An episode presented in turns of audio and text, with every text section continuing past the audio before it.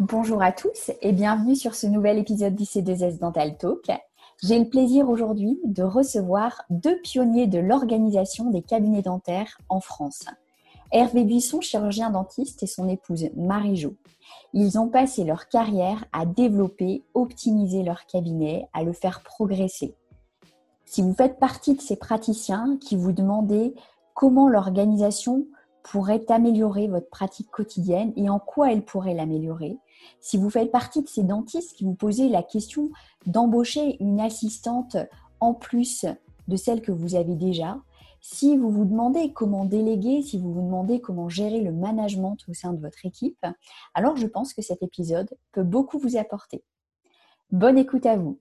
Bonjour Marie-Jo, bonjour Hervé. Je suis ravie de vous accueillir euh, aujourd'hui sur le C2S Dental Talk. J'avais vraiment hâte de vous recevoir tous les deux parce que j'ai déjà beaucoup entendu parler de vous euh, via mon associé euh, Pierre-Michel de Prado.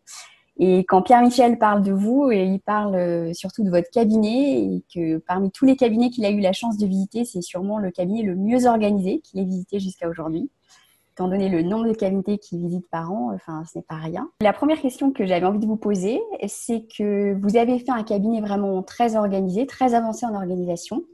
Et j'avais envie de savoir comment vous avez vu cette passion de l'organisation. Est-ce que Hervé, tu peux nous, répondre Passion de l'organisation, je ne sais pas. L'organisation, en fait, c'est pas. elle, est géniale cette question parce que c'est pas une passion l'organisation, c'est la réunion. En fait, on est organisé pas pour, pour faire de l'organisation, on est organisé parce que on a envie de, parce qu'on est passionné et parce qu'on a un savoir-faire et que c'est cette réunion de la passion, je pense, et de du savoir-faire qui oblige l'organisation. Mais c'est pas. Euh, vas-y, Marie-Jo. Moi, je dirais que l'organisation, elle, est fatale à partir du moment où tu veux servir un objectif et, que tu t'aperçois, si tu débutes et que tu es un petit peu moins organisé, que finalement, bah, tu es largement perfectible et tu as le temps, quand ces premières années de non-organisation se passent, finalement de fatiguer, finalement de moins bien servir les patients et de se rendre compte que beaucoup de choses avec un flux qui va augmenter au fur et à mesure, vont devenir beaucoup plus compliqués. Donc, ce n'est pas une fatalité, mais c'est vraiment un moyen stratégique. Oui, donc c'est un moyen. On ne se passionne pas. Euh, l'organisation nous a passionnés, mais ce n'est pas une passion, l'organisation. Voilà, c'est différent. D'accord, la nuance. Oui, oui, oui, c'est très important. Ça me paraît très important. Et d'ailleurs, on est un peu, on est beaucoup connu pour l'organisation, et c'est un truc que j'ai voulu à un moment où j'aurais voulu modifier, puisqu'en fait, on n'est pas organisé pour être organisé. On a été organisé pour faire des beaux jobs, pour, euh, pour euh, rendre service. Voilà. en fait, l'organisation n'est pas une finalité. Et comment, comment tu as commencé? Est-ce que c'est, comme disait Marie-Jo, tu t'es trouvé en difficulté à un moment, euh, noyé, submergé Ou est-ce que très tôt dans ta carrière, bah, tu t'es intéressé justement à l'organisation pour pouvoir être plus performant, pour pouvoir faire du beau travail, comme tu disais? Comment comment c'est venu pour toi? Alors, je crois qu'on est obligé de reprendre l'historique, hein, forcément. Alors, dis-moi, vas-y. Bon, l'histoire, euh, c'est une terminale. Euh, moi, passionné d'avion, j'ai fait 4 ans en maths physique. Ah euh, donc à la fac, euh, j'ai passé un brevet de pilote professionnel, donc je suis pilote euh, professionnel au départ. Ensuite, j'ai fait mon service militaire comme officier dans le contrôle aérien, et ensuite j'étais pilote estafette militaire. Et donc j'ai une carrière, une petite carrière de pilote. Et puis en 76, en fait, après choc pétrolier, on a dit qu'il fallait plus besoin de pilote, et je voilà. Et tout d'un coup, eh ben, je me suis dit, on va faire dentaire. Ah oui. C'est un sacré virage quand même. C'est un drôle de virage. Le ne m'impliquait pas non, non. Il n'était pas là, ok. C'est vrai que c'est un drôle de virage. Et euh, donc j'ai découvert l'art dentaire qui, qui au départ, euh, c'était pas un choix euh, d'une passion, c'est devenu une passion par la suite, mais c'était pas un choix de, de passion. J'ai découvert cet art dentaire et à la fois, cet art dentaire, c'était aujourd'hui j'ai envie de faire un beau composite, aujourd'hui je vais faire ça, et c'était des gens qui n'étaient pas du tout organisés. Et venant du monde d'où je venais, où tout était rigoureux avec des process, des checklists. C'est tout de suite un truc qui nous est apparu, mais complètement euh, has-been, entre guillemets. D'accord. À l'époque. Hein, il fallait bien voir que c'était des rendez-vous. Tous les rendez-vous étaient de 20 minutes et on ne faisait que des petites choses. D'accord. Et ça, tout de suite, ça ne m'a pas du tout. Euh, voilà. Ça va convenu, et puis, quoi.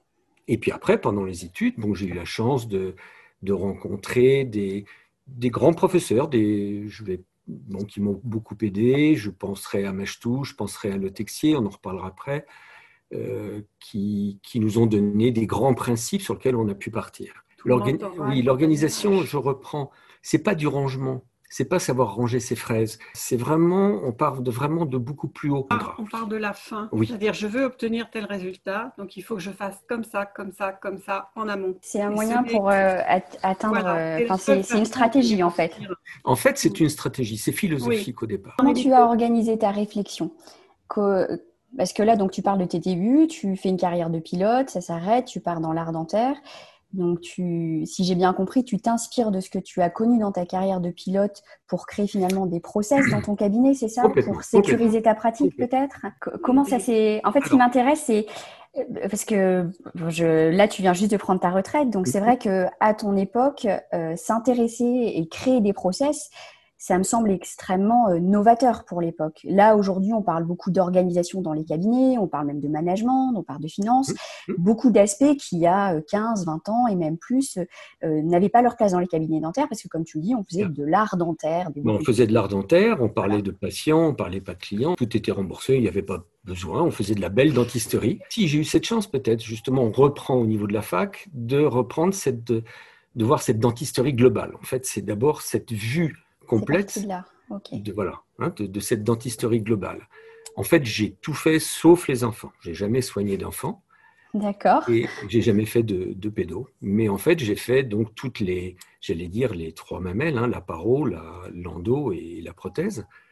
Et euh, tout ça était multidisciplinaire et toujours tout en même temps. On y reviendra après au niveau de, de l'organisation des soins. Mais avant de faire l'organisation des soins, et ça c'est grâce à Marie-Jo, en fait tu peux être le meilleur dentiste du monde, mais si tu as déjà personne sur ton fauteuil, ça marche pas. je reviens après la fac. Donc après, on a eu la chance d'aller aux États-Unis, euh, voir des hygiénistes, voir des confs d'organisation. Donc déjà en 87, ça, ça nous intéressait. Là, on est revenu pratiquement avec une chose qui m'avait beaucoup surpris on ne déléguait pas beaucoup à l'époque, puisque de toute façon, euh, on n'avait pas beaucoup de gens autour, donc on ne pouvait pas beaucoup déléguer.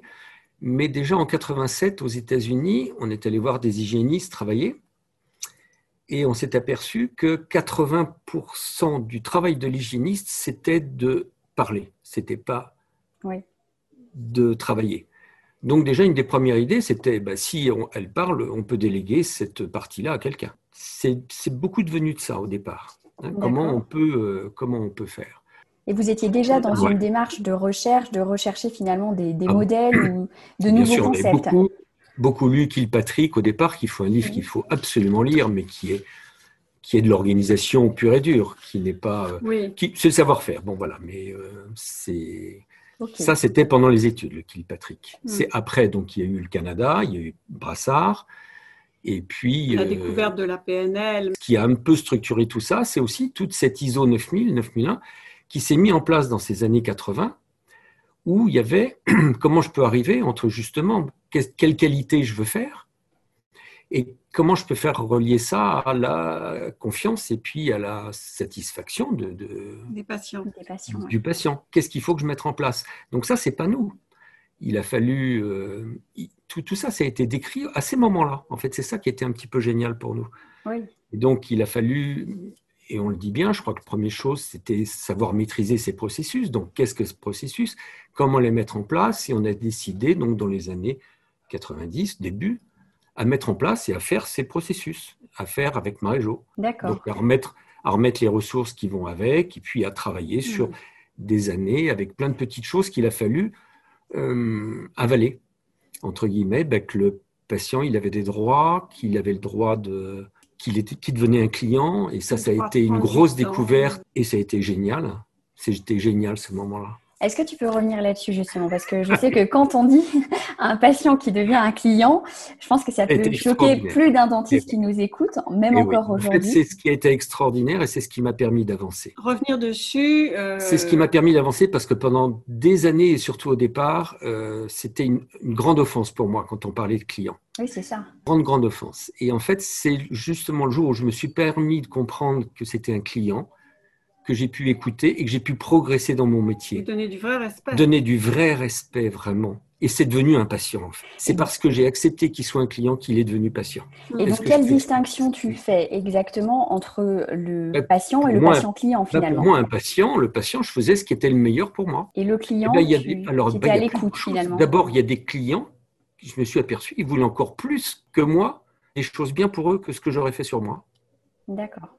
Il y a beaucoup de subtilité dans ce que tu dis. Après, si je veux résumer, essayer de, enfin, de, voilà, de bien comprendre et bien exprimer ce que tu dis, c'est que finalement, tu, tu, as fait le pari de faire confiance aux patients pour, euh, pour eux-mêmes prendre leurs décisions et savoir ce qui était le mieux pour eux. Tu n'as pas pris la décision pour eux, et même tu t'es laissé challenger par finalement ce qui pouvait t'amener à ce qu'ils pouvaient vouloir. Quoi, ce pouvait Moi, je trouve ce qui est encore le plus surprenant, effectivement, dans tout ça, c'est qu'il y a des gens, on n'imagine pas ce qu'ils veulent pour eux. Oui, tout à fait. Plus que ce que toi tu peux penser. Voilà. Et ça, en tant que patient, ben non, tu lui donnes pas, puisque tu lui dis ce qu'on t'a appris, ce que tu ferais pour toi. Et... D'accord. En, fait, c'est eux après qui te choisissent pas. En fait, ce qu'il faut, c'est parfaitement connaître son patient, c'est-à-dire prendre le temps de vraiment savoir qui on a en face de soi, quelles sont ses valeurs à lui par rapport à sa bouche, par rapport à son désir de bien-être, et à ce moment-là, formuler avec lui un plan de traitement sur lequel, en fait, il est forcément d'accord. D'accord. Puisque c'est ce qu'il veut pour lui. Donc en fait, si, je veux résumer finalement ta progression, c'est la première étape pour toi, ça a été vraiment de, partir sur de la dentisterie globale, c'est-à-dire de ne pas faire euh, des petits rendez-vous de 20 minutes, euh, carie par carie, euh, coup par coup. Et le, deuxième, enfin, le deuxième grand virage, ça a été de mettre, de, considérer tes patients, du coup, comme tu dis, comme clients et d'adapter tes traitements à leurs demandes finalement et à leurs à leur souhaits, à ce qu'ils pensaient être le mieux pour eux. Alors, on va dire ça comme ça, et ça, c'est toute l'organisation qu'on a eue avec Marie-Jo et tout le challenge. Euh, c'est en fait c'est Marie-Jo qui m'a permis de ça. Je pense que tu vas l'interroger. C'est elle qui a, en fait, c'est elle qui a, et c'est ça qui est formidable. Euh, alors à la fois Marie-Jo et à la fois quelqu'un qui est extérieur et qui n'est pas forcément dentiste, qui va justement permettre à ce patient de comprendre des choses pour lesquelles il n'était même pas venu, il ne savait même pas qu'il il voulait ça. D'accord. Oui. Et du, donc là, Marie-Jo, donc, euh, à cette période-là, si j'ai bien compris, tu travailles déjà avec Hervé. Et oh, toi, tu es à quel moment? Voilà, comment ça s'est passé un petit peu? Parce que ça s'est passé que moi, à la base, si t'es mieux, je, je suis orthoptiste. Et j'ai commencé donc auprès d'Hervé, euh, non pas comme assistante du tout, jamais au fauteuil. Je dû le faire trois mois, chose comme ça. Ok. En exploser parce que j'avais un ventre énorme. Ok. c'est tout, c'est tout. Et après, tout de suite, il y a eu une assistante, puis deux assistantes. Donc forcément d'emblée, il y a eu des choses à gérer en interne. Oui. Bon, d'abord, tu m'as suivi pendant toute une bonne partie de mes études. Ah, je me réciter, donc elle connaissait le dentaire par cœur. La pharmaco, j'ai euh, horreur. Mais une des choses sur lesquelles on s'est rendu compte que ça marchait pas mal, donc c'était un petit peu avant de partir aux États-Unis. Je vais dire 85-86, on a été invité à dîner un soir chez un couple d'amis dentistes qui travaillaient très bien tous les deux. Et eh ben, écoute, on s'est aperçu, il y a un moment, je leur dis, ben, vous, euh, de toute façon, vous êtes dentistes tous les deux, vous avez de la chance tous les deux. Et, et ben, en fait, on rapidement, notre chiffre d'affaires était deux fois le leur. D'accord. C'est-à-dire que... Si on peut résumer l'affaire au chiffre d'affaires. Oui, oui, non, mais entre guillemets, nous, à deux, sans s'en apercevoir, on avait déjà une puissance qui était le double, enfin pratiquement du double d'un dentiste ennemi. Uniquement parce que on savait déléguer, on avait déjà mis en place quelques petites choses d'organisation. C'est peut-être, ça a été pour moi une des, une petite euh, flamme. Et là, tout, et, ce dentiste, en plus, le savait bien et se rendait compte. C'est ça qui est assez drôle. C'est que travaillaient tout seuls, tous les deux, sans assistante. Moi, j'avais déjà euh, trois assistants, très rapidement, en 85. Oh, bah oui. Et euh, alors que j'étais diplômé de 81. Ah oui, d'accord. J'avais déjà Marie-Jo et trois assistantes en 85. Ah oui, et Marie-Jo aussi. et Marie-Jo aussi. Et donc, très rapidement, euh, très rapidement, on s'est aperçu que oui, il y avait quelque chose qui marchait. Mais au départ, j'y croyais pas forcément. Ça a été peut-être une des, une petite des hmm. révélations. oui, ça, a confirmé tes choix et ça t'a encouragé à continuer dans cette voie finalement. Exactement, hein, c'est là-dessus qu'on est un petit peu parti. C'était C'était une période aussi, il faut resituer, qui était excessivement riche en développement. Oui. Euh, aussi bien au niveau de la connaissance, on parlait de l'éveil personnel, de tout ce qui était euh, connaissance, communication, marketing, ça explosait dans tous les sens. Au niveau technique également, et au niveau aménagement euh, des, des lieux, il y avait plein de créations aussi. Donc, il y avait un développement matériel, intellectuel et émotionnel, on va dire. Donc, c'était puissant comme époque. D'accord. Mais il n'y avait pas d'iPhone. Hein Et là, donc, tu disais que rapidement, donc, tu as eu une, deux, trois assistantes plus Marie-Jo. Et donc, avec les assistantes arrive la, enfin, la problématique, si problématique il y a, du, management. Est-ce que tu peux euh, nous décrire un petit peu euh, quels sont tes grands principes de management? Comment, comment tu organises ton management? C'est très très simple. Je vais laisser Marie-Jo parler. Ok, ça va. non, tu aurais pu répondre délégué. Première étape, c'est sa délégation. ok. que te dire? En fait, le, management, c'est toute la stratégie appliquée pour servir un objectif. Tu vois Oui. C'est la définition qu'on va donner. Donc, euh, bah, il y a eu plusieurs euh, périodes également parce que bon, tu, tu, évolues dans le temps et personnellement et autour de toi, l'équipe change. Mais en gros, ce qu'il y a de certains, euh, c'est qu'on restera toujours des humains. Oui. Ah, ça, c'est un premier point. Donc, c'est un management qui peut tangiblement s'appuyer un peu sur l'émotionnel, voire un peu trop. Et puis, il y a une autre chose qui est inséparable, c'est qu'il faut des résultats. Et là aussi, euh, ces résultats, tu peux les suivre à travers le temps. Donc, il faut en permanence ajuster les deux. Il faut à la fois savoir, pour manager un cabinet selon nos critères, à la fois demander, voire exiger, contrôler, et euh, évaluer quoi et, ne pas avoir de laxisme enfin tu vois toutes ces petites choses là en fait euh, manager c'est 30% de temps en fait à voir si euh, l'objectif on va vers l'objectif on va vers l'objectif on y va et puis après tu ajustes en fonction de, de, de ce qui est le besoin du moment. Donc c'est quand même ah, un, ton, enfin le, le, type de management que vous avez adopté si je comprends bien il passe quand même beaucoup par la, la délégation oui. Voilà, beaucoup par la délégation. Et est-ce que vous avez rencontré, enfin, est-ce que toi, du coup, Marie-Jo, parce que si je comprends bien, c'est quand même toi qui t'occupais plus de la partie management dans le cabinet. Est-ce que tu as eu des difficultés euh, pour, euh, justement, par rapport à la délégation ou même par rapport au management? Est-ce qu'il y a des, Alors, par rapport à la délégation, je pense que c'est Hervé qui pourrait te répondre par rapport à la délégation pure, s'il a eu des difficultés terrain. Mais en fait, il faut voir que le, le process un petit peu appliqué, c'est que tu ne délègues déjà qu'à une personne qui accepte la mission que tu veux lui confier, que si deuxièmement tu lui donnes la formation adaptée pour parvenir à ce que tu veux, que tu vérifies que c'est compris et qu'au quotidien, en fait, tu vérifies aussi à travers le temps que ça reste en fait quelque chose qui est fait comme tu le voulais au début.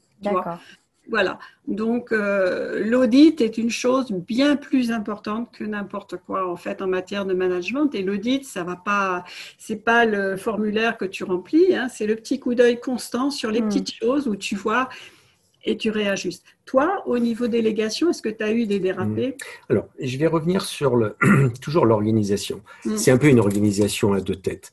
C'est vrai que de par mon historique, de par, euh, je suis plutôt processus, plutôt checklist, plutôt très... Euh, donc, très pilote. Voilà, très pilote. donc tout ça a été mis en place et Marie-Jo a eu cette a eu cette possibilité extraordinaire, elle avait cette force de, d'avoir pu mettre tout ça en place et surtout de ne pas le faire comme je le faisais, c'est-à-dire un peu aussi euh, à l'arrache militaire. Et voilà. Donc, en gros, par exemple, au briefing du matin, moi j'arrive, je dis un mot, euh, j'arrive à foutre un bordel dans mon équipe en deux secondes, je ne sais pas pourquoi mais il faut que je me méfie, tu ne peux pas savoir de ce côté. Euh, je sais, voilà. Mais elle a ce don d'arriver avec le même mot, peut-être dit de manière différente, certainement pas exactement le même mot, et euh, tout le monde est content toute la journée. Alors ça, c'est vraiment un truc, euh, je ne sais pas, Marie-Jo, comment elle pourrait te le dire, comment elle pourrait... Non, euh, je ne sais pas si ça peut se voir là. On ne peut jamais douter de la euh, bonne volonté des gens à vouloir faire quelque chose. C'était mieux quand ils passent la porte le matin du cabinet, ils savent qu'ils vont servir un objectif, ils savent qu'ils ont été embauchés pour des missions, ils savent qu'on leur a donné des responsabilités parce qu'on les estime à la hauteur de ce qu'on leur demande de faire. Euh, donc, on n'a pas à douter. Maintenant, les maladresses, on en fait tous, et autant les praticiens que les. Oui, il y en a qui en font plus que d'autres. Que l'équipe, il y en a qui en font plus que d'autres, mais t'es pas là pour taper sur le voisin, mauvaise classe. Ah non, c'est moi, je veux dire, c'est pas évident. Donc, il y a ce côté toute mise en place, et hum, comment tu es. Le management, en fait, qu'on a mis un petit peu en place, c'est ce que Marie-Jo arrive à faire, c'est un management que j'appellerais émotionnel. C'est-à-dire qu'une fois que tout a été cadré, bah, en fait, il faut s'occuper des détails, s'occuper, comme elle te dit, de faire un petit massage, s'occuper d'un petit mot, parce que tout le reste a été fait. Et ça, c'est pas forcément donné à tout le monde, ou du moins, euh, c'est ce qui permet d'avoir cette tête. il faut un peu les deux. Parce que si tu as aussi ce management émotionnel sans les processus, ça marche pas non plus. Donc, ah, il faut un bon canevas. Tu peux rien établir si tu n'as pas déjà un bon canevas, une bonne trame. Et en fait, c'est ce, côté génial, c'est ce côté génial qu'on a eu ensemble et ce travail qu'on a pu faire ensemble. Par exemple, les premières réunions, euh, nous avions déjà dès le départ, au moins tous les ans, reçu pendant deux, euh, quelques heures, euh, nos assistantes, les gens avec qui nous travaillons, pour revoir ce qu'on appelait la visite de non, le réunion de développement. tous les ans, on faisait une, RID, donc une réunion individuelle de développement. L'idée n'était pas de juger quelqu'un, mais de voir où il en était, ce qu'on peut lui proposer. Et ça, on en parlait déjà dans les années 85, alors que ça a été mis en place et écrit dans les grandes sociétés vers les années 90-95. On a eu la chance déjà d'utiliser ces... Je vais annoter une chose.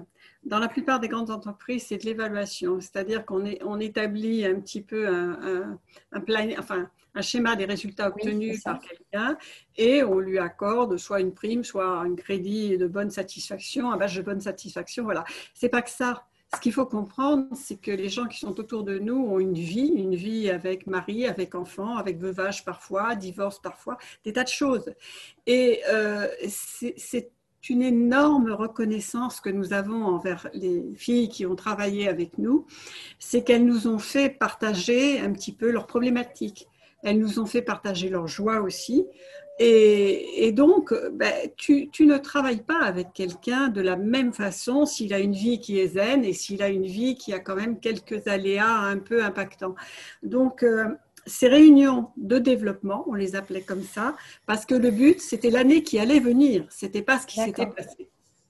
Voilà. Ce qui s'était passé, il fallait juste des fois qu'on fasse des mises en équerre pour être bien d'accord quand il y avait une faille de formation, quand il y avait une faille d'exécution, quand il y avait une faille d'écoute, etc., etc., ou une faille relationnelle avec les autres. C'était plutôt ça. D'accord. Mais dans nos premières réunions de développement, c'était pas évident entre nous deux quel était le leader, quel était le leader. voilà. Cher leader. et, et comment déléguer et eh ben en fait, pour le dentiste, c'est très compliqué. Il faut apprendre à être un petit dentiste. Il faut apprendre à. Travailler l'ego, c'est jamais facile pour personne. Vraiment apprendre petit dentiste. Très important d'être un petit dentiste. Pourquoi? Ça, c'était ma question.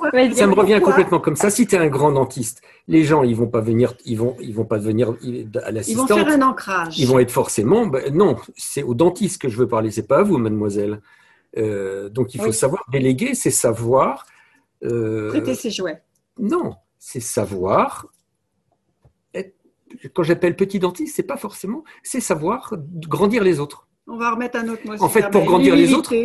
L'humilité. non, non, mais en fait, euh, faire grandir, il faut faire grandir les autres autour de soi.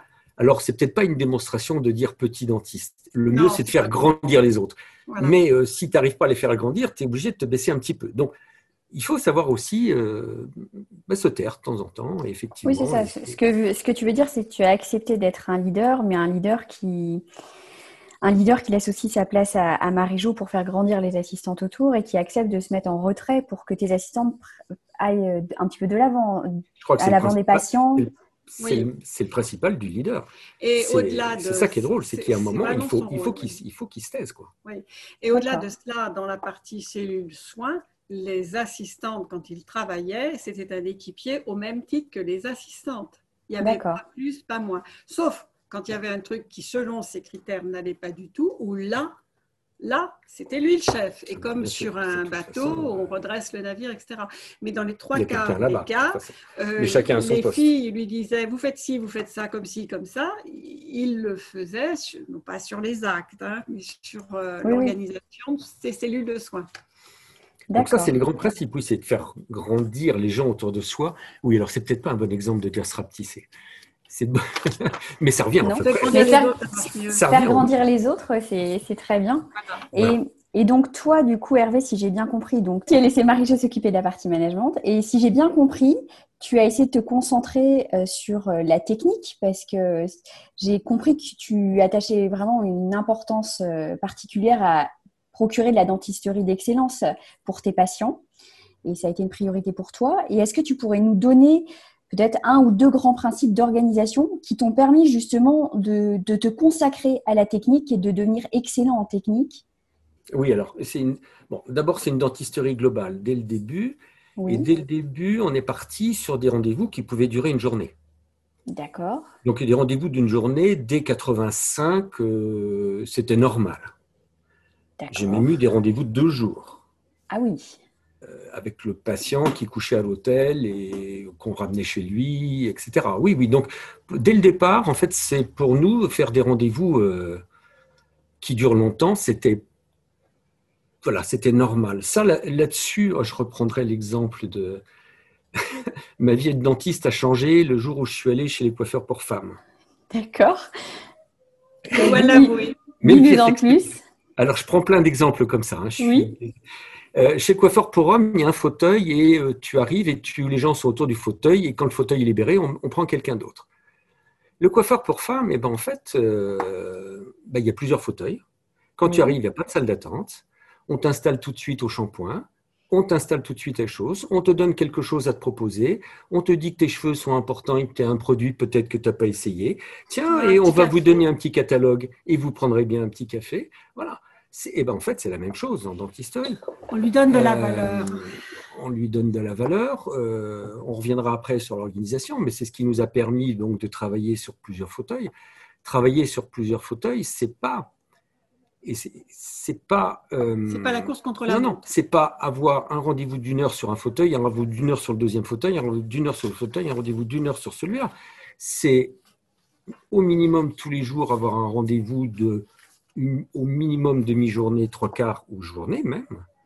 Et l'autre fauteuil va servir au nouveau patient parce que celui qui est là toute la journée, bah, il va se reposer, on va lui donner le café, on va lui expliquer ce qu'on vient de faire, on va repréparer tout le reste. Et pendant ce temps-là, tu as largement du temps pour revoir un premier, pour euh, faire un plan de traitement, pour euh, aller voir. Euh, voilà, c'est comme ça un petit peu qu'on a travaillé. Donc en fait, oui, c'est le coiffeur pour femmes qui m'a beaucoup. Et donc ça, ça t'a permis, ça t'a permis de te consacrer à la technique, tout simplement parce que le fait de faire des rendez-vous longs, tu alors, as bien sûr, progresser. enfin, explique-moi parce que. Eh ben, dès le départ, en fait, c'est savoir, c'est savoir organiser des plans de traitement globaux. Oui. Et savoir que tous les actes doivent être suivis quelque chose. Donc tous les actes sont liés. J'ai fait aucun acte partiel. Il n'y a jamais d'acte partiel. Euh, je n'ai jamais fait une endo sans poser la digue. Jamais. Et la digue, elle est étanche. Euh, je n'ai jamais. Voilà, tout est. C'est tout, tous les actes se suivent et sont liés les uns aux autres. Et il n'y a pas d'acte partiel. Il n'y a pas de petit acte et euh, une urgence ne permet pas de faire un acte partiel non suivi. non, mais souvent, classiquement, un cabinet à patient vient, il y a une endo à faire, c'est ouverture et à la limite le traitement et le patient n'est pas patient du cabinet et ne revient pas spécifiquement dans le cabinet qui l'a soulagé de sa douleur. Ça, c'est quelque chose qui est important de comprendre que cette personne-là, elle est venue pour qu'on soulage sa douleur, mais pas pour qu'on fasse spécifiquement tout. Non, en gros, ce que veut dire Majo, c'est que c'est vrai, on voit quelquefois beaucoup de, on va extraire beaucoup de dents dans lequel le traitement canalaire a été fait. Bah, c'est un échec pour ça a été un échec pour tout le monde puisqu'on a fait un traitement canalaire, il n'y a pas eu de suite, ça servait à rien. Ça ne on, personnes, tu veux dire les praticiens. Je dis rien. ça peut être aussi un Bon, voilà. Mais c'est vrai qu'on s'aperçoit qu'il y a plein de. Donc, quand on fait quelque chose, le plan de traitement il doit être global, le, la finalité doit être faite. Et souvent, dans une bouche, si tu veux y passer du temps, ça prend beaucoup de temps. C'est pas en 20 minutes qu'on peut faire quelque chose. Ça prend beaucoup de temps. Et donc concrètement, comment tu t'organises? Parce que comme tous les cabinets de France, tu dois avoir des urgences. Enfin, comme tous les cabinets de France, tu as des gens qui veulent juste soulager leur pulpite et qui veulent voir plus tard. Alors on va parler déjà, on va déjà parler des. C'est tellement compliqué ce que tu es en train de me demander. Normalement, je l'explique avec des visuels que je n'ai pas, mais c'est peut-être pas plus mal. On va. ouais. Donc d'abord, tous les actes doivent être groupés. C'est-à-dire qu'on ne commence pas d'endo si derrière, il n'y a pas la reconstruction, il n'y a pas la, chirurgie avant, il n'y a pas la prothèse provisoire, il n'y a pas... Et quand on en a fait une, on fait tous les soins qui sont dans le même secteur et on fait tous les soins qui sont dans... Voilà, tout ça. Et le plan de traitement a déjà été accepté Bien sûr. et devis signé. Tout a été accepté. On a passé beaucoup, beaucoup, beaucoup de temps avant. Alors du coup, je t'arrête là parce que j'ai une question qui est même plus importante que celle que je viens de te, poser précédemment. C'est comment tu as fait justement pour avoir un taux d'adhésion à tes plans de traitement qui soit si bon, qui soit si fort? Ah. Je redisais même au départ, c'est-à-dire tu peux être le meilleur dentiste du monde si tu n'as pas la personne sur le, donc, sur le siège, ça ne sert à rien. Donc c'est une question très importante et c'est là où toute la... Donc je vais redonner tout de suite à Marie-Jo.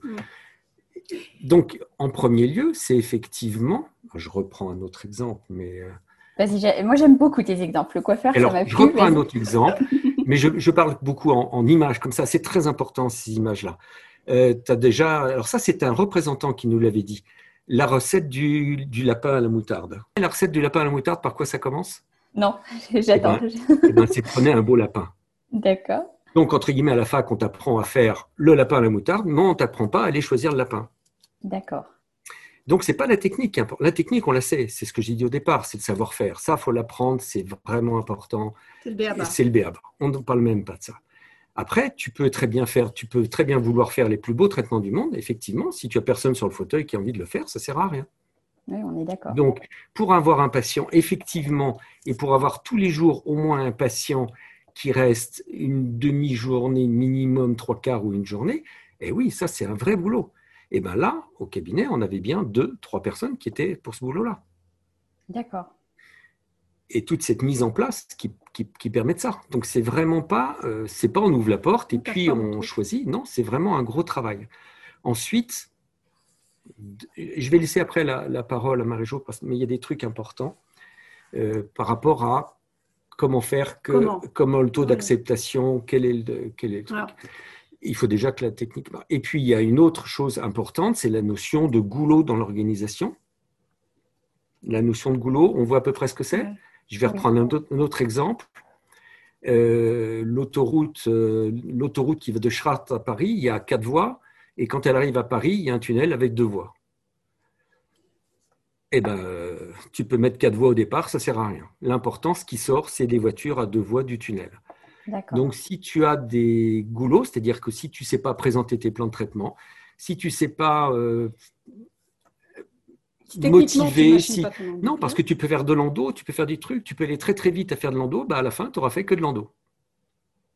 Parce que tu as le goulot, et ça arrive très très souvent, je le vois tout le temps, où des gens font très très bien leur travail, mais ça suffit pas, on arrive à un goulot et à la fin, c'est pas terminé, les gens ne sont pas soignés. D'accord aller au bout de, de l'endo, c'est bien. Mais si à la fin, il n'y a rien, ça ne sert à rien. C'est nul. C'est reculé pour mieux. Non, non, c'est pas de la dentisterie. On a mis, on a fait de l'endo. On n'a pas soigné quelqu'un. On n'a pas donné satisfaction à nos hmm. patients clients. D'accord. Donc en fait, toi, tu t'es concentré sur la quatre voies, tu t'es concentré en amont du goulot, si j'ai bien compris. Non, non, non, non, pas en amont, non, non. Moi, mon truc, c'est aussi que le goulot s'élargisse. Donc, trouver dans notre organisation qu'est-ce qui va coincer? Quelquefois accepter de euh, moins faire de traitement technique pour pouvoir ouvrir certains goulots.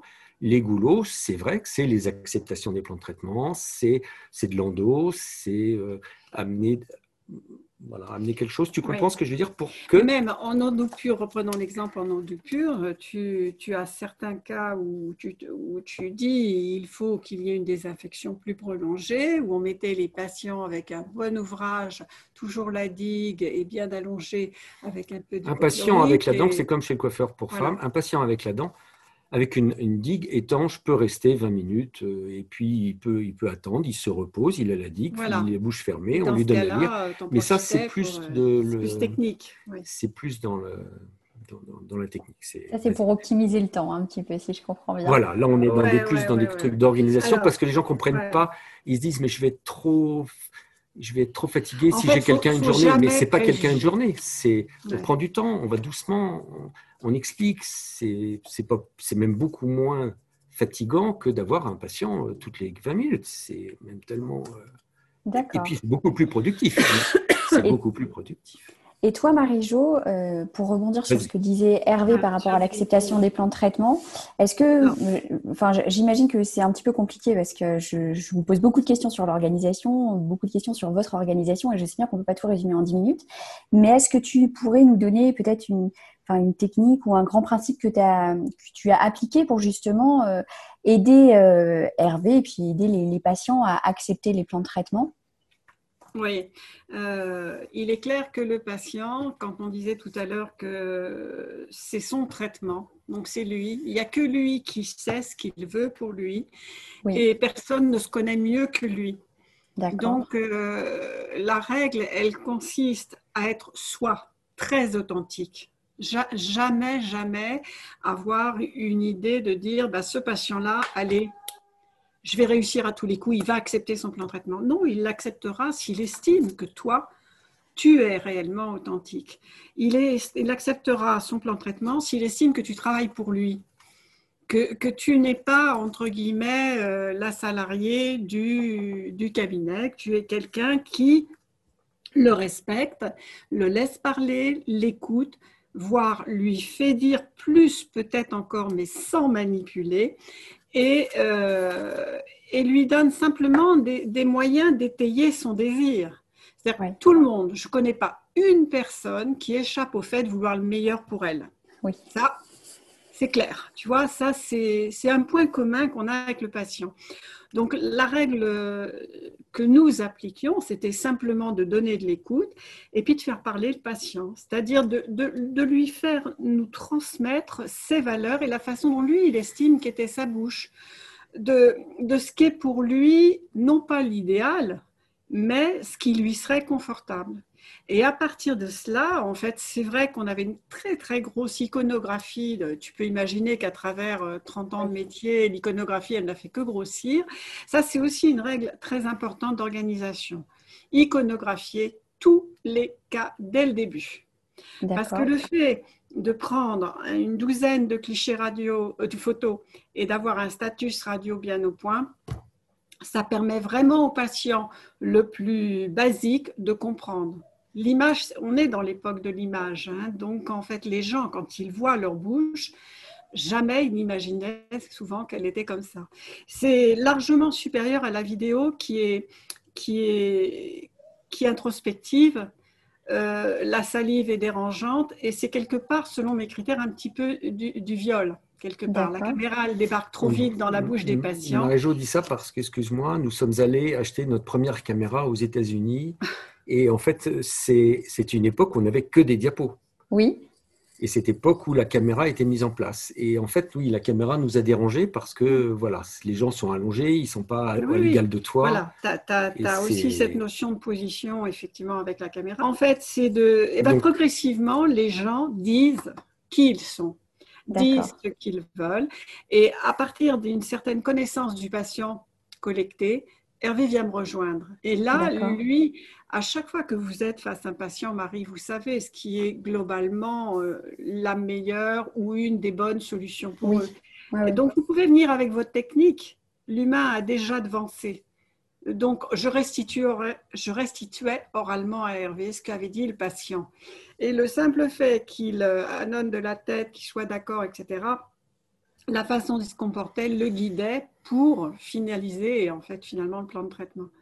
Je sais pas c'est pas évident cette façon de. On est dans la relation, donc on oublie plein de choses. On oublie qu'avant il y a eu le premier rendez-vous, que le premier rendez-vous a été avec moi. Euh, le premier rendez-vous, le premier rendez-vous, ils viennent voir le dentiste. Point barre. Ce rendez-vous, il dure pas plus d'une demi-heure.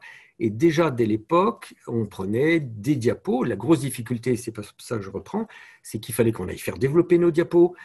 Et c'est pour ça que pour nous, le premier rendez-vous, c'est tout. Ça dure une demi-heure, c'est une prise de contact, on soulage, on regarde, on prend les éléments, on se présente et on se reverra. Ça, on l'a mis en place parce que comme on avait des diapos qu'on ne pouvait pas les développer tout de suite, il fallait qu'on attende. Et en fait, c'est ce problème également du numérique qui veut que tout soit tout de suite. Et je pense que ça, c'est pas forcément bon. chacun en fera ce qu'il veut. Du temps Mais pour moi, je trouve ça extraordinaire de premier rendez-vous, le premier rendez-vous, les gens, ils n'ont pas trop envie. Il faut surtout pas faire de premier petit détartrage lors du ah, premier rendez-vous. Dire. Surtout pas. La plupart des gens viennent et disent, moi, je veux juste un petit détartrage. Et en fait, ça veut dire bonjour. Je voudrais que vous occupiez de mes dents. D'accord. Voilà. Mais eux, ils savent pas, ils savent pas parler dentiste. Donc, moi, j'ai mis du temps à comprendre que je voudrais un petit détartrage. C'est pas un détartrage. Parce qu'un détartrage, ça fait mal, c'est horrible, c'est terrible. S'il n'y a pas plus compliqué, il n'y a pas plus douloureux qu'un détartrage. Alors, il y a quelques patients qui, à la fin, disent Mais vous ne faites rien aujourd'hui. Ça, c'est terrible parce qu'il faut absolument les répondre. Donc, on enlève les tâches qui sont sur les dents et puis point barre. Mais on a pris tous les éléments. On a également pris ça avec les radios. Nous, au départ, on avait des radios, même un petit truc où on avait le truc pour développer la petite radio. Et on ne pouvait pas répondre tout de suite. Ce problème du numérique, c'est génial. Et à la fois, on se sent obligé de répondre tout de suite. Donc, je crois que ce serait bien de nous, on propose ça, enfin du moins c'est ce qui marche, ce qui, est, ce qui a marché. Hein. On est là, on est bien d'accord, on a pris notre temps. Hein. Mais voilà, on vous donne ce qui nous a marché.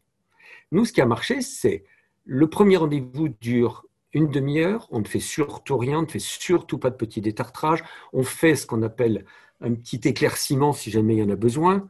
Donc on va euh, nettoyer un, petit polissage, tu vois. que, donc parce que les gens, mais ils savent pas que tu n'as pas fait de détartrage. Tu leur dis, moi j'ai fait ce qu'il faut. Enfin, du moins on a fait essayer. Et puis ils sont contents parce qu'ils ont les dents blanches et on a enlevé les taches. Gratuit, c'est gratuit, tu prends rien, voilà. Et à ce moment-là, et à ce moment-là, on les revoit pour leur expliquer ce qu'on peut faire, quels sont les détails. Ils ont vu qu'on avait pris quelques radios, qu'on a pris quelques photos, et comme nous n'avions que des diapositives, nous étions obligés de se revoir la semaine d'après. Et en fait, on a toujours suivi ce schéma-là, même et surtout dès qu'on a eu la caméra, où on s'est rendu compte que ça ne marchait pas du tout, parce que là, on était dans l'immédiateté et ça, ça marche et pas. Et le non-respect. Et le non-respect, parce que les gens, bah, ils sont pas venus pour que tu regardes leur bouche en grand. Ils sont venus pour, pour que tu te présentes, qu'est-ce que tu vas leur faire. Et donc ça, c'était euh, très bien. pareil pour la radiographie numérique. Euh, dans, actuellement, on a la radio immédiatement, il faut qu'on réponde immédiatement. Et il y a des fois, avec la radio numérique, je vais dire, bah, j'attends le résultat. C'est pour ça qu'on n'a pas des, on a des radios avec euh, développement à côté. Ça me permet de dire, c'est pas immédiat. Je suis pas en Argentine, bien sûr, mais tu sais, c'est on va on va développer la radio à côté. Voilà, donc ça permet, ça donne un certain temps. On, il faut, enfin, on est vraiment dans un petit peu de temps là. Chez le coiffeur pour femmes. Chez le coiffeur pour femmes. C'est ça. Donc en fait, la règle, c'était premier patient, enfin nouveau patient, rendez-vous de 30 minutes, qui est un rendez-vous simplement de mise en relation. À l'heure, mise en relation, Présentation, des valeurs du liquide. Et délégation. Et ça, c'est avec un scénario qu'on connaît par cœur. D'accord. que chaque phrase, chaque phrase, chaque mot est noté et je le connais par cœur. D'accord. Ok. Ça, c'est le premier point. Et ensuite, je vais déléguer, je vais présenter et on va retenir rendez-vous dans lequel on va réexpliquer et là, Majo va intervenir en dehors de toute urgence. en euh, dehors de toute urgence. on est bien. Hein, Donc en fait, d'emblée, finalement, vous vous présentez comme un cabinet de dentisterie globale, puisque vous refusez de faire un petit détartrage ou de faire quoi que ce soit. Donc c'est comme ça que. Faire un petit détartrage. Oui, j'ai compris. Tu fais un polissage. et donc ça, ça permet de faire la transition finalement vers bah, votre présentation. Elle se fait d'emblée. Vous êtes un cabinet de dentisterie globale. Et donc ensuite, ça nous amène à un deuxième rendez-vous où là, tu interviens beaucoup plus, Marie-Jo. C'est toi qui vas gérer le relationnel. Et puis Hervé va intervenir, euh, enfin à la fin, euh, en tout hmm. cas euh, après toi, pour l'aspect technique du traitement. En, moyenne, c'est un rendez-vous qui peut faire entre, entre 1h15, 1h30, en fait, ah créer à un patient même plus. D'accord. Et, tu peux déboucher euh, à travers le temps, hein, euh, sur le nombre de patients vus, tu peux déboucher sur des choses euh, qui, sont, qui sont vraiment des exudates vécues, que tu dois parfois canaliser un petit peu. Alors, ce qu'il faut se méfier, on a horreur des spécialistes, hein, tous les deux. Oui, surtout pas spécialistes en organisation. Mais par exemple, tu as des gens qui vont faire un cursus PNL pour être sûr de monter plus vite dans les connaissances de l'autre. Donc, si tu es kinesthésique parce que tu es en train de te frotter le sourcil à l'instant, je vais faire une déduction. C'est faux. Tu avais juste envie de te gratter un petit peu au même moment où je l'ai dit. bien. Eh ben, euh, tu as des gens qui vont faire des déductions rapides, donc qui vont commencer à ancrer leur langage de communication dans ce sens-là, etc. Faut pas ça. On est tous insuffisants dans la connaissance de l'autre. Donc, il faut utiliser, conclusion, tous les supports. C'est-à-dire qu'il faut à la fois parler, ce qui sert les gens qui sont plutôt audio, à la fois montrer des diapos, dessiner, etc., etc., pour les visuels. Et puis après, bah, si tu es mieux dans notre façon de faire, dans ce temps d'explication et de prise de connaissance du patient, tu avais toute une partie de qui es-tu, qui je suis, qu'est-ce que tu veux, qu'est-ce qu'on peut faire, mais après, quel est ton terrain? Et le terrain de base, ayant vu les photos, avait besoin dans les 99,99% des cas d'explications sur une technique de gestion de leur bouche. Comment sortir d'un brossage conventionnel où c'est les dentifrices qui sont mis en exergue par la télé et arriver à du micro-détail où le patient va gérer sa cuspide qui est tournée, son machin, son bidule, etc. Tu vois et là, les kinesthésiques sont servis parce que je leur montre en le faisant sur moi et je les guide dans ce qu'ils font eux. Tu vois Et là, tu as balayé quelque chose naturellement au lieu de, de, t'enfiler dans un vecteur, tiens, celui-là, c'est un visuel, allez, tu vois ce que, vous voyez ce que je veux dire Tenez, euh, regardez bien, etc., etc., qui, qui, qui, qui, est, qui est présomptueux. On ne peut pas connaître les gens si facilement, mais ça prend du temps. Et donc, c'est là où toi, enfin, c'est ta force finalement, et c'est ce que tu disais tout à l'heure, Hervé, si j'ai bien compris, c'est ce que vous avez appris aux États-Unis, c'est que finalement, le vrai relationnel avec le patient, on le sait tous, ça demande énormément de temps, et que nous, mm. en tant que technicien, en tant que dentiste, bah, ce temps, on ne l'a pas. Hein. il faut être. Et puis, bah, c'est pas ça qui fait vivre un cabinet aussi. Enfin, en tout cas, si c'est le dentiste qui le fait, on a, il y a un moment où ça, où ça bloque. Et donc, ça, ça a été votre force. Voilà. Il y a une chose aussi qu'il faut rajouter. C'est que souvent, quand euh, au niveau des praticiens, on parlait de cela, euh, ils avaient l'impression qu'on allait donc les amputer d'une très grosse partie de leur relationnel avec le patient. D'accord. Ça, non. Non. Pourquoi? Parce que euh, quand tu as une séance de soins qui démarre par le quart d'heure où il faut rassurer le patient pour techniquement en plus euh, pouvoir après faire quelque chose, le mieux est qu'il ait été largement rassuré en amont et qu'on lui expliqué bien combien on le respectera. C'est là où c'est un petit peu souvent euh, on dit oui mais tu vas perdre ou le dentiste va perdre sa relation avec le patient.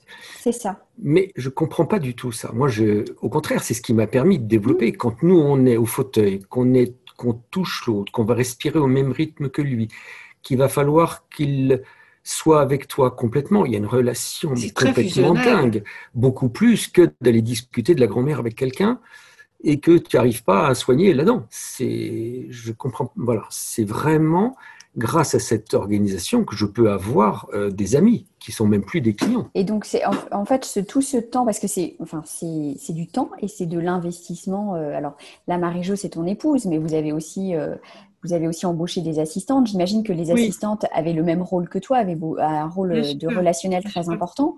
Donc il y a un aspect financier aussi. On embauche des personnes pour parler. On pourrait dire que voilà où est la rentabilité? Et finalement, tu disais tout à l'heure que quand tu discutais avec ton ami de Chartres, tu t'es rendu compte que bah, ton chiffre d'affaires était le était équivalent au sien.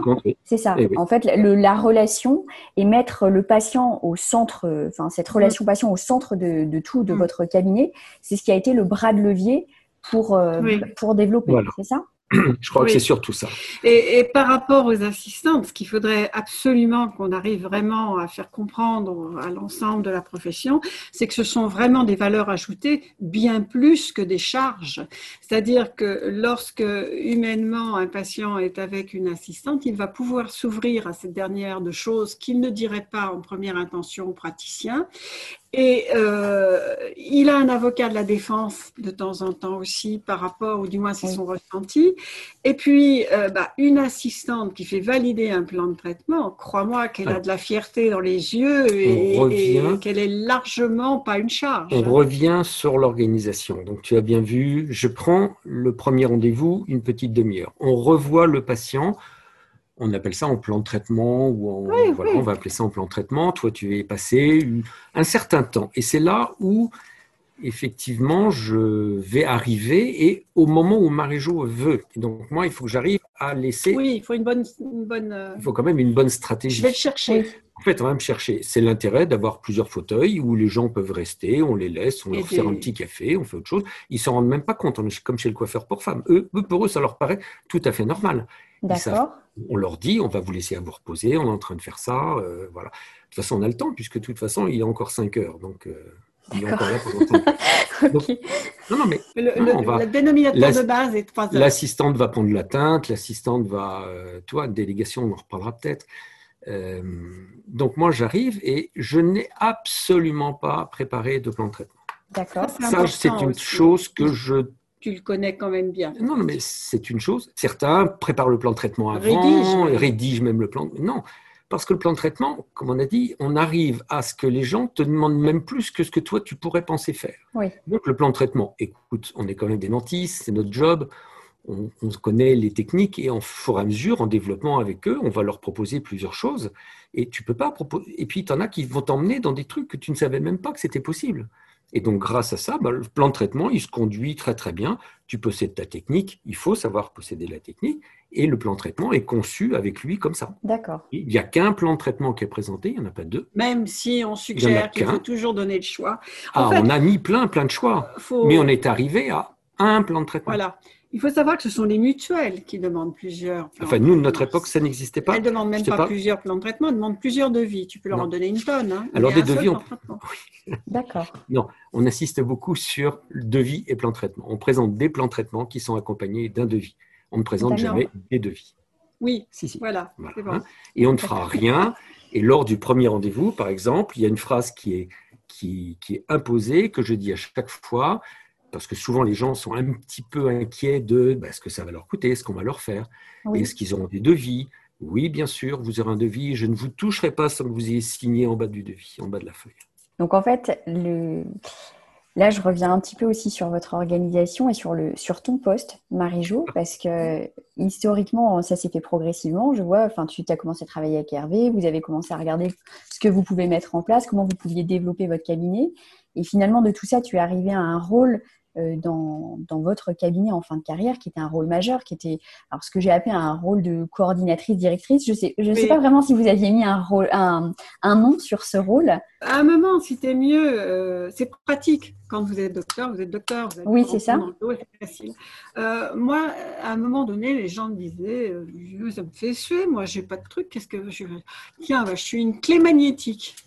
Voilà. magnétique, d'accord. magnétique, coordinateur. Coordinateur est, est le bon mot. Après, si tu es mieux sur ce poste précis, tu as ce côté-là, mais tu as le côté RH.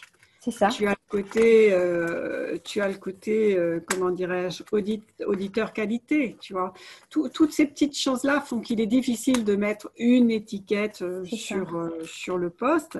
Maintenant, c'est tout à fait fragmentable. Tu peux avoir plusieurs personnes qui se partagent en fait certains postes. Alors, on avait au sein du cabinet déjà réparti les responsabilités. Il y avait des assistants, une assistante qui était responsable de la gestion des stocks une qui était responsable de la gestion du stock implantaire. Qui, euh, donc cette même responsable des stocks euh, gérait le matériel, c'est-à-dire pour tous les déclenchements de maintenance. Tu peux éclater les différentes fonctions. Actuellement que nous sommes plus là, c'est donc euh, Audrey, une assistante qui a repris mon poste de coordination au niveau des patients, de communication, de présentation, plan de traitement, etc. Bien sûr qu'elle n'est pas habilitée à gérer les ressources humaines. Donc c'est un des deux praticiens qui s'est pris ce poste-là. Et en fait, l'autre va avoir plutôt pris la gestion matérielle du cabinet, le suivi de compta, etc., etc. Tu vois, c'est c'est pas parce que j'étais la femme d'Hervé que le modèle marchait, que c'était un modèle, on va dire. Oui. Je pense que euh, arrivé en exudat de culture, si t'es mieux, il y a des besoins de fonction, il y a une fiche de poste. Tu choisis par rapport à cette fiche de poste la personne que tu vas trouver la plus adaptée pour y répondre. Alors, on va tomber dans le truc, est-ce que ça peut être externalisé? Est-ce que ça peut être un directeur de cabinet? Prenons les mutuelles, quelqu'un qui soit complètement à l'extérieur. S'il n'y a aucun impact euh, financier, si lui-même, c'était mieux, n'est pas salarié de la mutuelle Oui. à qui doit rendre des comptes, ça marchera. S'il y a une, dépendance, selon mes critères, ça peut pas être authentique, ça peut être manipulateur et c'est pas forcément l'intérêt du patient. Et toi, Hervé, si tu devais convaincre euh, un cabinet dentaire, enfin un dentiste, de faire le même choix que ce que tu as fait, c'est-à-dire d'avoir euh, d'avoir quelqu'un comme. Alors moi, c'est très simple. Attends, je vais te répondre. C'est très simple. Donc en 2000, on a fait pendant plusieurs années des cours de, des cours qui duraient trois jours, dans lesquels j'expliquais un petit peu, mais avec euh, en montrant des détails, en allant un petit peu plus loin. Euh, notre façon de travailler, ce que on essaye de te résumer. Et à la fin des trois jours, ils disaient, mais en fait, on a besoin d'une Marie-Jo. C'est ça. voilà. Ils avaient tout compris. J'avais passé tout mon temps à leur expliquer tout ce qu'il fallait faire, mais euh, bah, en fait, euh, oui, ils avaient besoin de Marie-Jo. D'accord. Alors, bah oui, c'est ce qui va te permettre de multiplier, de pouvoir, bah, de pouvoir avoir quelqu'un sur le fauteuil qui a envie de faire quelque chose, qui, qui te remercie de le faire, qui a enfin trouvé quelqu'un qui était à son écoute et qui, voilà, et, et qui est prêt à mettre le prix qu'il faut pour, euh, pour pouvoir avoir, avoir ça. Et puis, si ça ne marche pas, ben, il ne dira pas à son copain que c'est bien et qu'il faut venir. Mario, tu, tu, dirais quels sont tes gros, enfin, quels sont les, allez, on va dire deux ou trois points forts de ton poste? Moi, je, je, mettrais en numéro un la relation humaine parce que c'est ce qu'on a vu tout à l'heure, enfin, le relationnel que tu apportes dans le cabinet, que tu apportes avec les patients. Et est-ce que tu vois deux autres points forts qu'on n'aurait peut-être pas évoqués?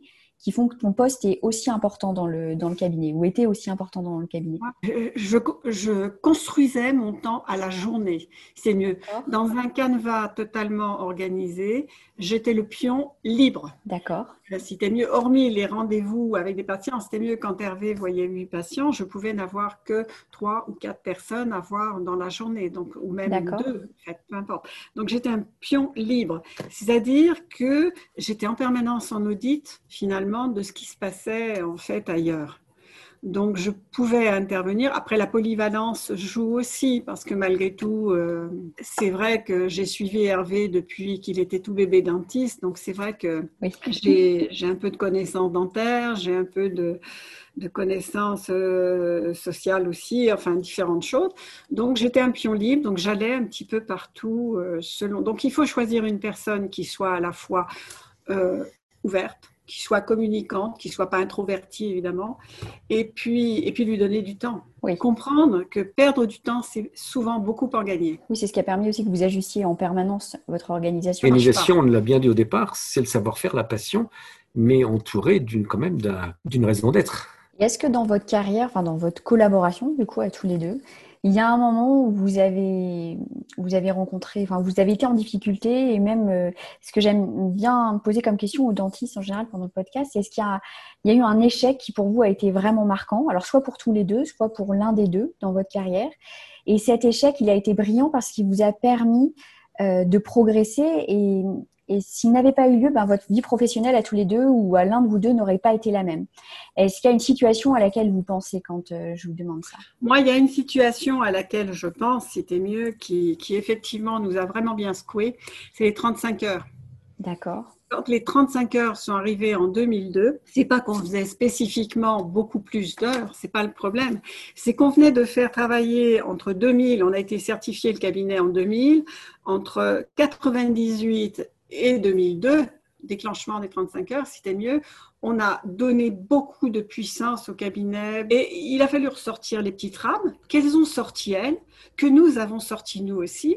Mais c'était mieux, ça n'a pas été si simple parce que c'était vraiment un choc. On va dire qu'à chaque crise, il y a une opportunité et qu'actuellement, vous vivez quelque chose qui n'est pas forcément simple. Oui. Et j'espère qu'il y aura plein d'opportunités. L'objectif est vraiment dans l'organisation de trouver tous les jours quelque chose qui ne va pas, qui n'est pas dans ce qu'on voulait faire. Et on le note, et on le sait, et on y travaille dessus. C'est de la manne. Donc, tous les jours, il y a des petites choses qui ne fonctionnent pas, et comment on va pouvoir les modifier, les améliorer. l'améliorer. Euh, oui, voilà, ça c'est le principe même de l'organisation. C'est surtout de ne pas banaliser et de voir qu'on fait plein de bêtises, plein de soins. Donc finalement, tu as adopté encore une procédure de pilote. Enfin, ah oui, tu t'es inspiré des procédures de pilote pour. avant que ça, existe même. Ça, c'était chaque fin de journée. Chaque fin de journée, tu regardais ce que tu n'avais pas réussi. Ah non, chaque fin de mois, parce que c'est noté sur l'ordinateur. Non, non. Et c'est le. C'est très important de préciser ça. Si t'es mieux, il ne faut pas tomber dans l'obsession de la oui, chose. c'est ça. C'est-à-dire que, en gros, si tu es mieux, tu as le début. Je crée mon cabinet. Euh, qu'est-ce que je veux euh, comme objectif? Qu'est-ce que je me donne? Bon, ben voilà, je me donne un objectif que je vais fixer euh, arbitrairement. OK?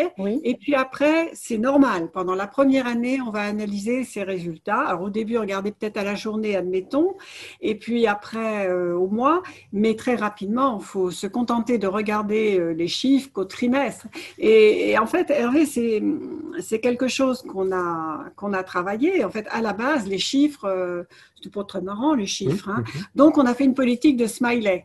C'est-à-dire que soit il avait un smiley qui était normal, lambda, soit le smiley était vraiment heureux, c'est que ça marchait bien, soit il tirait la tronche, il fallait faire quelque chose. Et là, euh, visuellement, tu voyais le smiley et oralement, on détaillait l'affaire. Tu vois C'est-à-dire que devant l'équipe, on disait bon bah là, euh, voilà pourquoi euh, là on peut être améliorable, etc., etc.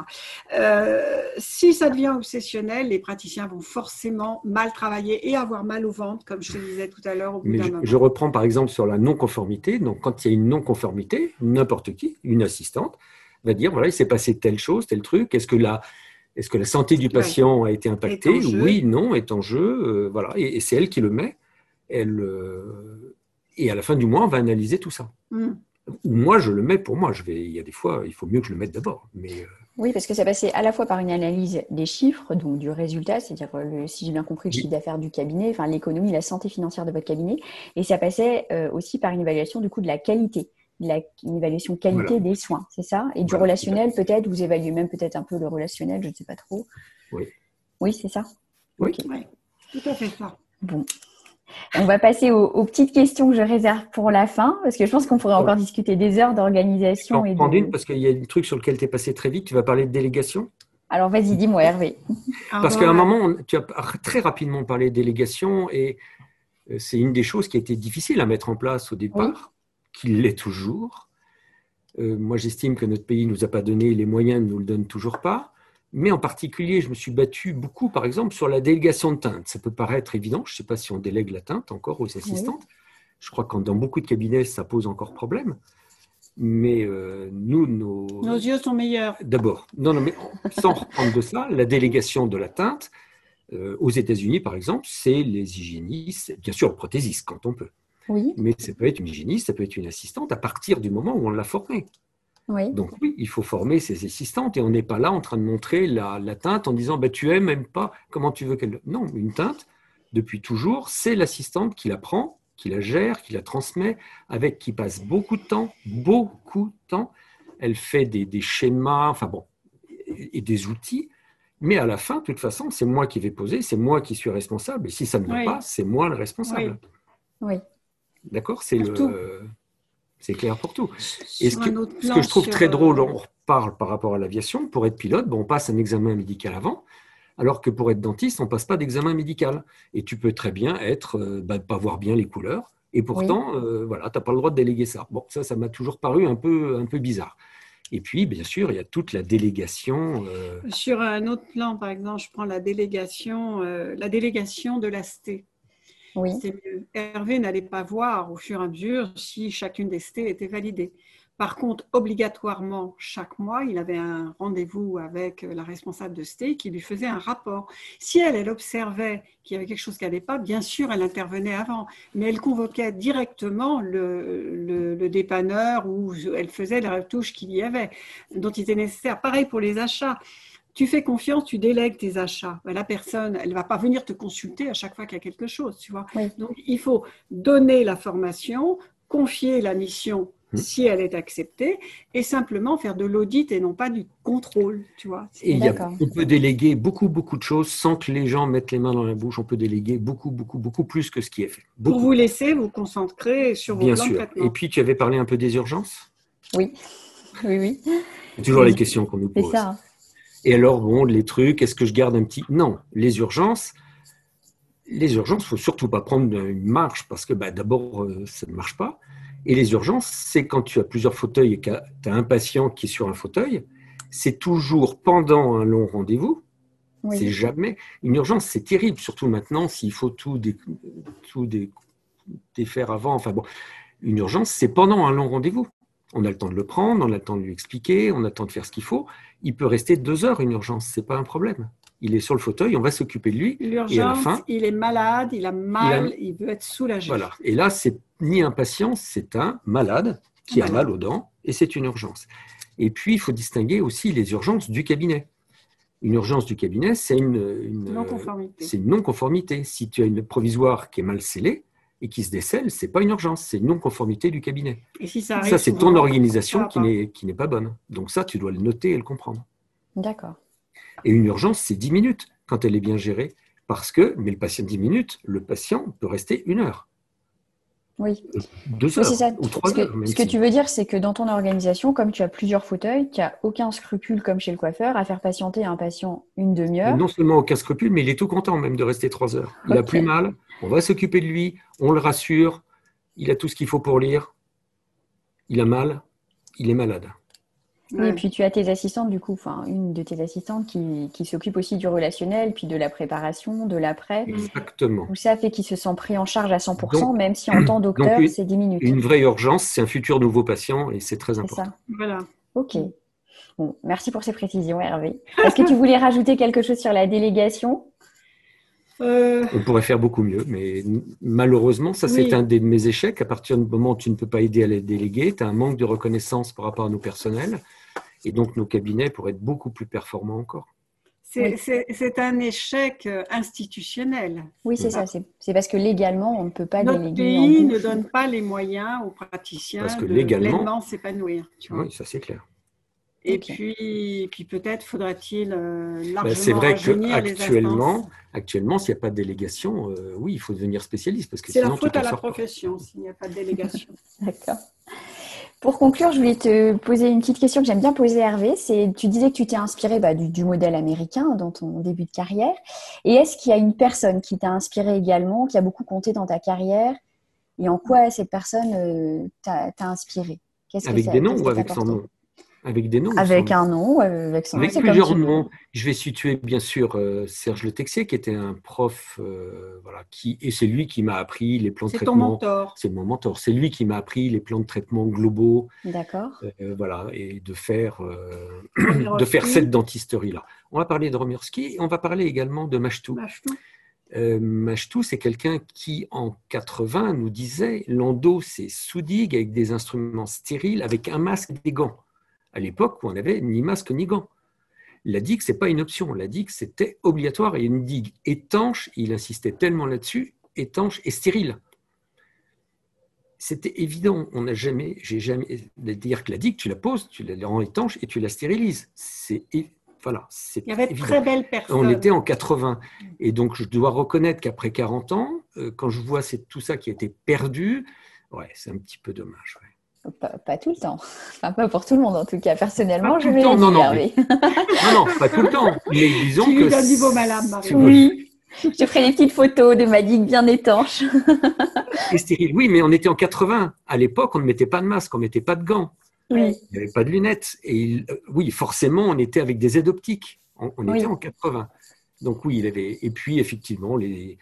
Voilà, ces autres-là. Ouais, D'accord. Et puis, nous avons eu la chance de connaître Brenmark, euh, forcément. au biberon. Voilà, mais c'est tellement, c'est pas que pour moi, là c'est pour la profession. C'est tellement. Moi, j'ai aussi des belles personnes. J'ai quand même eu, à travers l'info dentaire, c'était mieux un parcours assez intéressant. Oui. Et l'initiatrice, c'était Marilène Scani, qui était la directrice de l'info dentaire à l'époque.